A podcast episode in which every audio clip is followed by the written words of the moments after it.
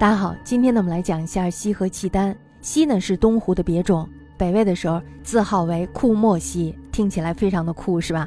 那么到了隋的时候，他们就把这个库莫给去掉了，仅名为西。他们居住在契丹的西南面，大致是在今天的内蒙古赤峰市以南，辽宁省朝阳市以西。西人呢大部分过的都是游牧生活，但是呢也有非常小的一部分过的是农耕生活。唐以前呢，西与中国是非常少接触的。那么在唐氏完全统一之后呢，西人于贞观三年，就公元六百二十九年的时候来朝了。其后呢，又数度入贡。太宗呢在征讨高丽的时候，西人呢这时候也从战了，而且呢还有了战功。那么在贞观二十二年，就公元六百四十八年的时候，这时候呢，西的酋长可度者就率领他的部众来内属。唐一看他们来内属了，大家知道有一个习惯是吧？于是呢，就在他们的地盘上设置了饶乐都督府。大家知道，按习惯的话，让谁来统治是吧？这个地方呢是由可度者为都督，而且呢，李唐还赐给他一个姓，就是让他姓李。那么在唐高宗的时候，这时候呢，可度者死了，西呢于是就叛乱了。后来唐氏非常的生气，于是呢就讨伐他们，结果呢西自然是打不过的，于是呢就投降了。那么在武则天的时候呢，西的酋长李大普这时候他们就与契丹联合叛乱，并且呢与东突厥相表里。武则天一看非常的生气，是吧？你们这要干什么？于是呢又派兵讨伐他们，结果没成想没打过人家，他们失败了，死亡人数过数万人。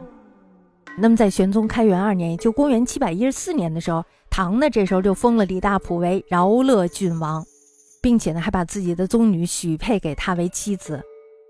后来呢，这个西域唐氏的姜丽、张守珪，还有就是安禄山，他们一直在鏖战。大家知道，这个安禄山呢，他也不是白给的，所以呢，被安禄山给打败了。契丹呢，在唐高祖武德初年屡次寇掠边境。那么到了武德六年，就公元六百二十三年的时候，大家知道这个时候唐是强盛的，所以呢，这时候他的酋长夺罗呢，就派了一个使者来贡献他们的名马风雕。从这一时刻开始，与唐建立了和平关系。那么，在太宗贞观二年，就公元六百二十八年的时候，契丹的酋长摩会呢，这时候就率他的部众来投降唐朝，而且呢还纳贡不绝。那么到了二十二年，就公元六百四十八年的时候，契丹的大酋长哭哥呢，这时候就率领他的部众请求内属。唐呢这时候是捡了一个大宝，唐氏呢于是就在他的属地上设置了松漠都督府，而且呢让这个哭哥来统领这里。大家知道唐氏一定会干一件事儿，是吧？干了什么事儿呢？就是赐给了他姓李。那么到了高宗的时候呢，这个哭哥就死了。这时候呢，契丹就和西联合叛乱，唐呢没有办法，于是呢就出兵讨平他们。那么到了武则天万岁通天元年，就公元六百九十六年的时候，契丹呢因为受到了边将的侵辱，所以呢他们非常的愤怒，于是呢就开始叛乱。苏莫都督李进忠，这是库哥的孙子。这时候，他就与契丹的酋长孙万荣举兵攻下了瀛州，也就是今天的辽宁朝阳市。而且呢，在这个瀛州纵兵掠地，所向克捷，没有人能打得过他们，是吧？非常的彪悍。武则天这时候一看，嘿，你们挺了不起，是吧？于是呢，就发兵讨伐他们。结果呢，没成想，还真是取胜不了。不久以后呢，李进忠死了。那么这时候呢，孙万荣就把他的部下给接手了。这时候呢，孙万荣的势力是非常强大的。那么到了神功元年，就公元六百九十七年的时候，武则天呢这时候派王孝杰率兵十七万讨伐他们。结果呢，没成想王孝杰打败了，而且呢还战死了。契丹大只要非常的不弱，于是呢就乘胜屠掠了幽州，也就是今天的北京市大兴区。武则天呢，这时候派出了武夷宗，还有就是娄师德，让他们统兵二十万来讨伐这个契丹，并且呢，还安排了西兵，让他们掩击其后。孙万荣呢，肯定是敌不过，于是大败。他败了以后呢，就被部下给杀死了。于众呢，这时候也树倒猢狲散，所有的人都散了。与此同时呢，这个东突厥的莫绰可汗正是一个势力强大的时期，契丹的残部呢，于是就都归附了东突厥。在玄宗开元二年，就公元七百一十四年的时候，契丹的酋长失活，也就是李进忠的堂弟。这时候他已突厥莫绰可汗正衰，于是呢就率众降唐。那么到了四年，就公元七百一十六年的时候，唐呢这时候又恢复了莫松都督府，而且呢让这个失活为都督。大家知道这个唐呢，他不但只封了失活，而且呢还把他手下的小的酋长封为刺史。命其所统的八部部酋为刺史。六年，就公元七百一十八年，失火呢死了。唐呢这时候就让他的弟弟缩固取代了他的位置。那么到了八年的时候，也就公元七百二十年的时候，契丹的将领可突于叛变了缩固。缩固呢在这个阻止叛乱的过程中败了，而且呢被杀了。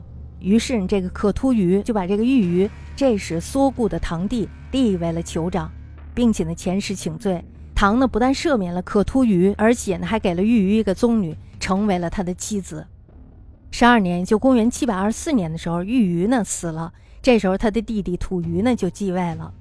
我们大家都知道，这个吐鱼呢，他和这个可突于是不和的。于是呢，到第二年的时候，这个吐鱼呢就逃到了大唐。那么，这个可突于又立了李进忠的弟弟少固为主。大家知道，这个可突于他一定是一个领导者的地位。他肯定是非常的压迫这个突厥，而且呢，他们俩经常会意见不合，所以呢，才造成了这个突厥的奔逃。现在他又立了少固，唐呢这时候又以宗女为少固的妻子。十八年，就公元七百三十年的时候，可突于这时候就弑杀了少固，随后呢，就率领他的国人胁迫西众投降东突厥。